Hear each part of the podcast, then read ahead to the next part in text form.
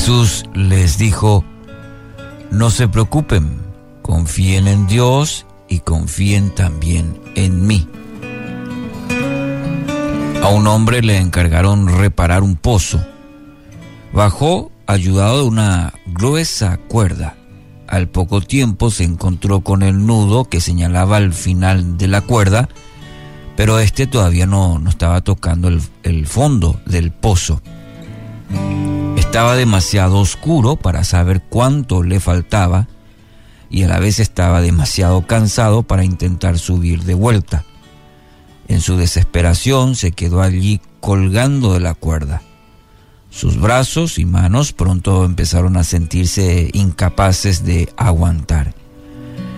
Creyendo que había llegado el final de su vida, cerró los ojos, se soltó y esperó un golpe de muerte.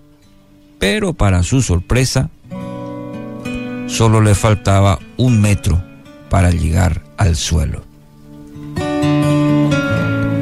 Muchas personas viven de la misma manera la vida cristiana. Quizás lleno de temor porque no ven el final del camino. Se apoyan en su propio conocimiento pero llega un momento donde ya no se pueden sostener. Inmersos en problemas, se encuentran colgando, esperando lo peor. Han olvidado la promesa de Dios para todos los que realmente confían en Él. Nuestra actitud y oración debe ser la misma que el salmista. ¿Por qué estoy desanimado? ¿Por qué está tan triste mi corazón? Pondré mi esperanza en Dios, lo alabaré otra vez, mi Salvador y mi Dios. Salmos 42, 5. Es ahí, querido amigo, en presencia de Dios donde encontrará socorro, el único que lo puede ayudar realmente.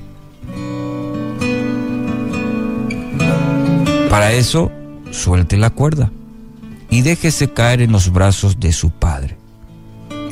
Con tierno cuidado lo tomará, lo guiará por caminos de bien.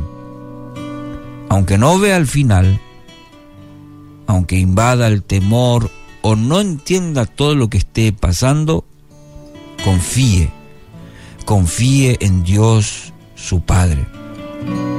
Confíe también en Jesús que lo amó tanto al dar su vida por usted. Lo sigue amando porque está con usted a través de su Espíritu Santo y estará porque su palabra dice que fue a preparar un lugar para todos los que confían en Él, a los que lo hacen como Señor y Salvador de sus vidas y empiezan a vivir la vida la vida que Él ofrece, la vida de Cristo, cada día. Que esto lo anime hoy, que esto Dios mediante su Espíritu Santo pueda fortalecer su vida y usted tome la decisión de entregar todo a Dios, tome la decisión de entregar su vida a Cristo, diciendo, Señor, sé mi Rey, mi Salvador, mi todo. De esa manera, querido oyente, hoy venza la preocupación decidiendo creer, decidiendo creer plenamente en Él y lo que Él hará hoy y el resto de su vida, la voluntad de Dios en su vida.